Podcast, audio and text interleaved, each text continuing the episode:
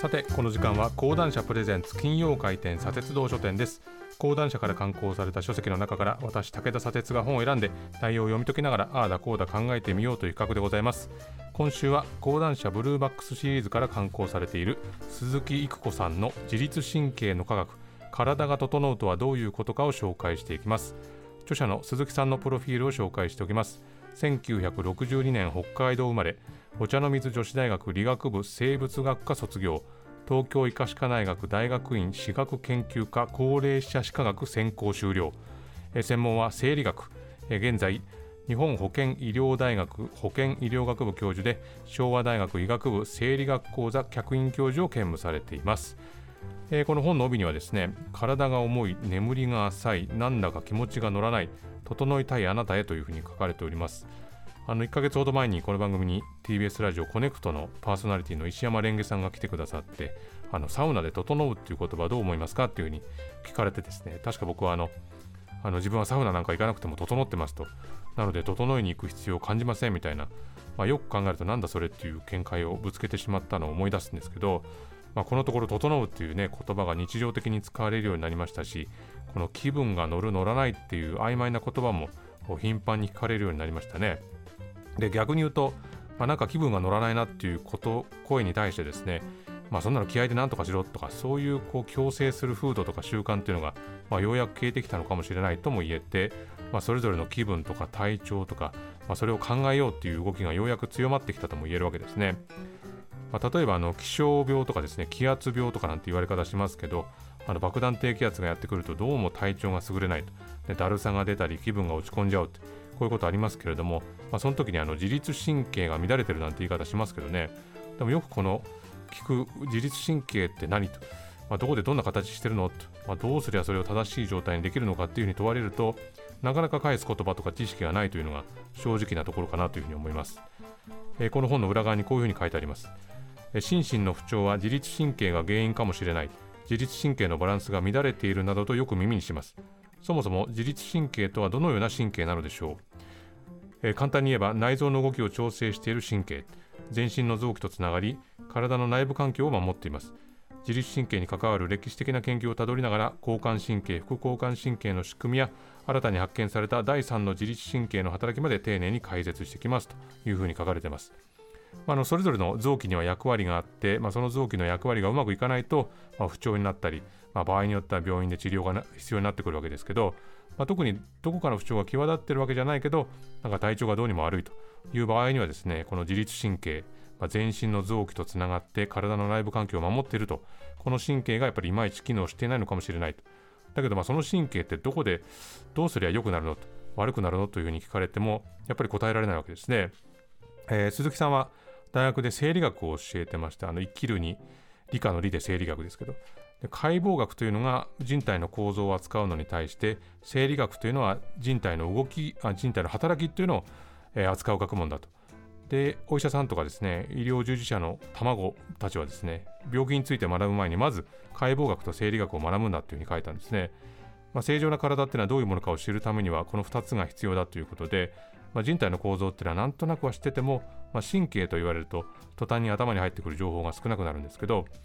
まあ、この本はですねあの大学で学生に向けた講義録を元にしてるんで、まあ、とてもスムーズに入っていける書き口でこれが何ともありがたいんですね。例えばこういう感じで書いてあります、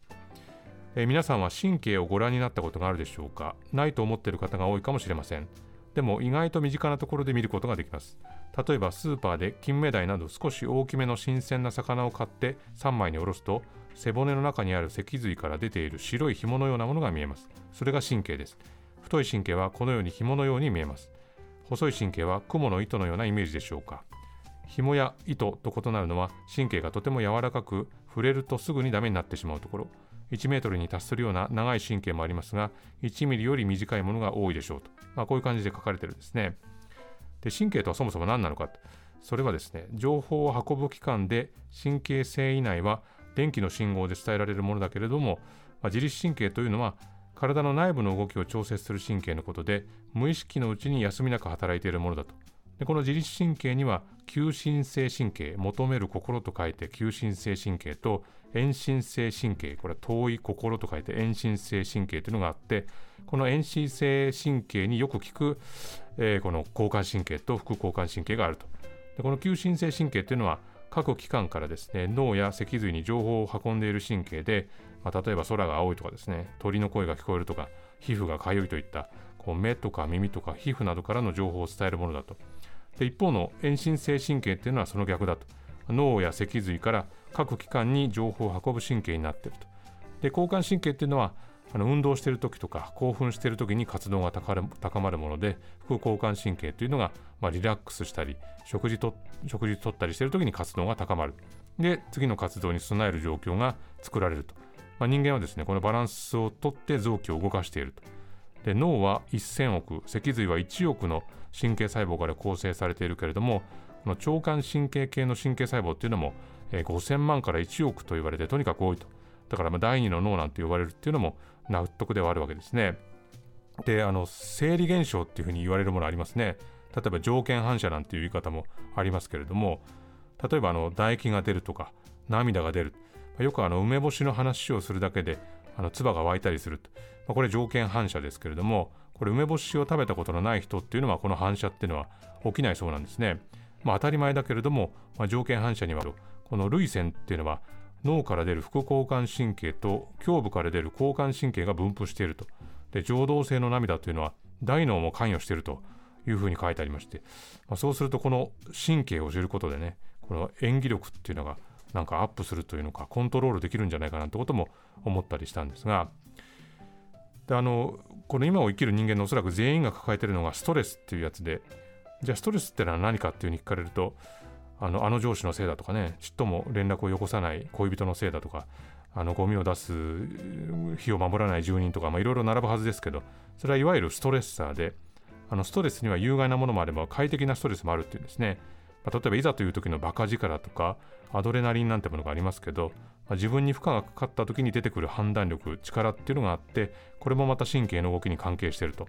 でストレスがかかった時にはどういうふうに対処するかというと3つあるそれが自らストレスの対象に立ち向かう闘争、まあ、戦うですね。戦う闘争かその対象からいち早く逃れる逃避か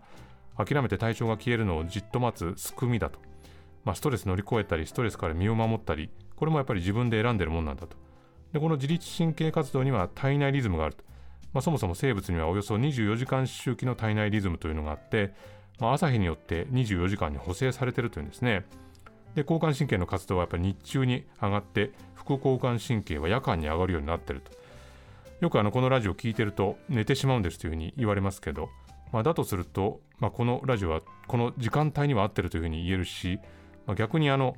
いつも11時前後にヘビーメタルかけてるというこのランジオの判断というんですかね、まあ、自分の趣味の強要ですけどこれはやっぱあまりよろしくないということにはなるわけですね。まあ、その他にもですねあの尿を我慢するっていうのはどういう仕組みなのかとかあの大事な仕事の前とか試合の前にあの試験の前とか試合の前にこうトイレに行きたくなるのはなぜかとか、まあ、腸内細菌とどう付き合えばいいかとかですね、まあ、身近な質問にも答えてくれてますし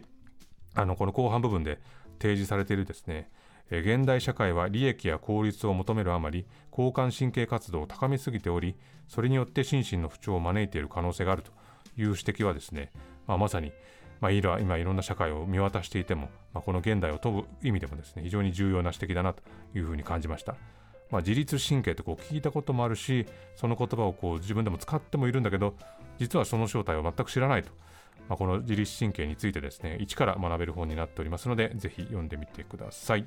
今週はこの辺りでございます。このコーナーはポッドキャストでも配信しております。そちらもチェックしてみてください。以上金曜開店砂鉄道書店でした。